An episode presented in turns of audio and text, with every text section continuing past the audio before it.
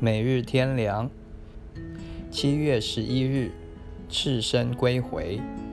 我赤身出于母胎，也必赤身归回。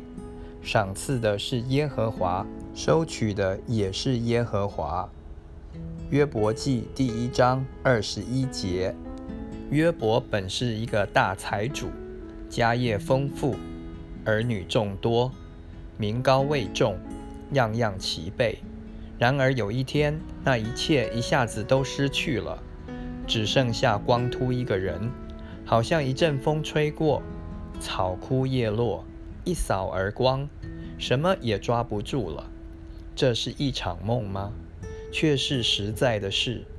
曾经有过那一切东西，现在都不存在了，除了在脑海里留下一些的记忆之外，什么都过去了。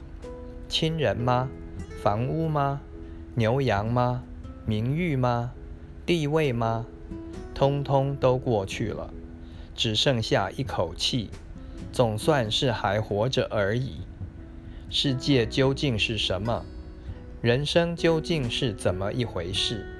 只有临死时才如大梦初觉。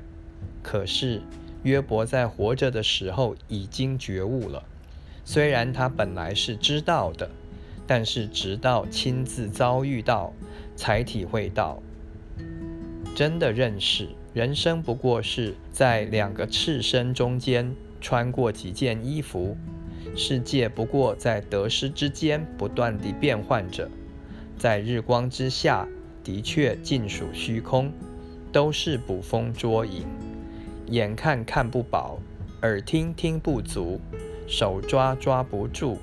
心想想不够，原来人与世上的一切事物没有什么直接的关系，还是及早醒悟吧，像约伯一样，认识到在那一切的背后是神，赏赐与收取的皆是神，快乐与痛苦也在乎神，祸患与幸福都出于神，在神以外不能强求。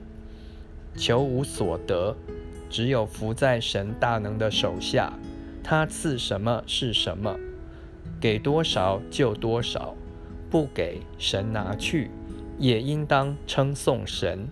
神自己并没有改变，安定在神身上，就超过那一切的得失苦乐了。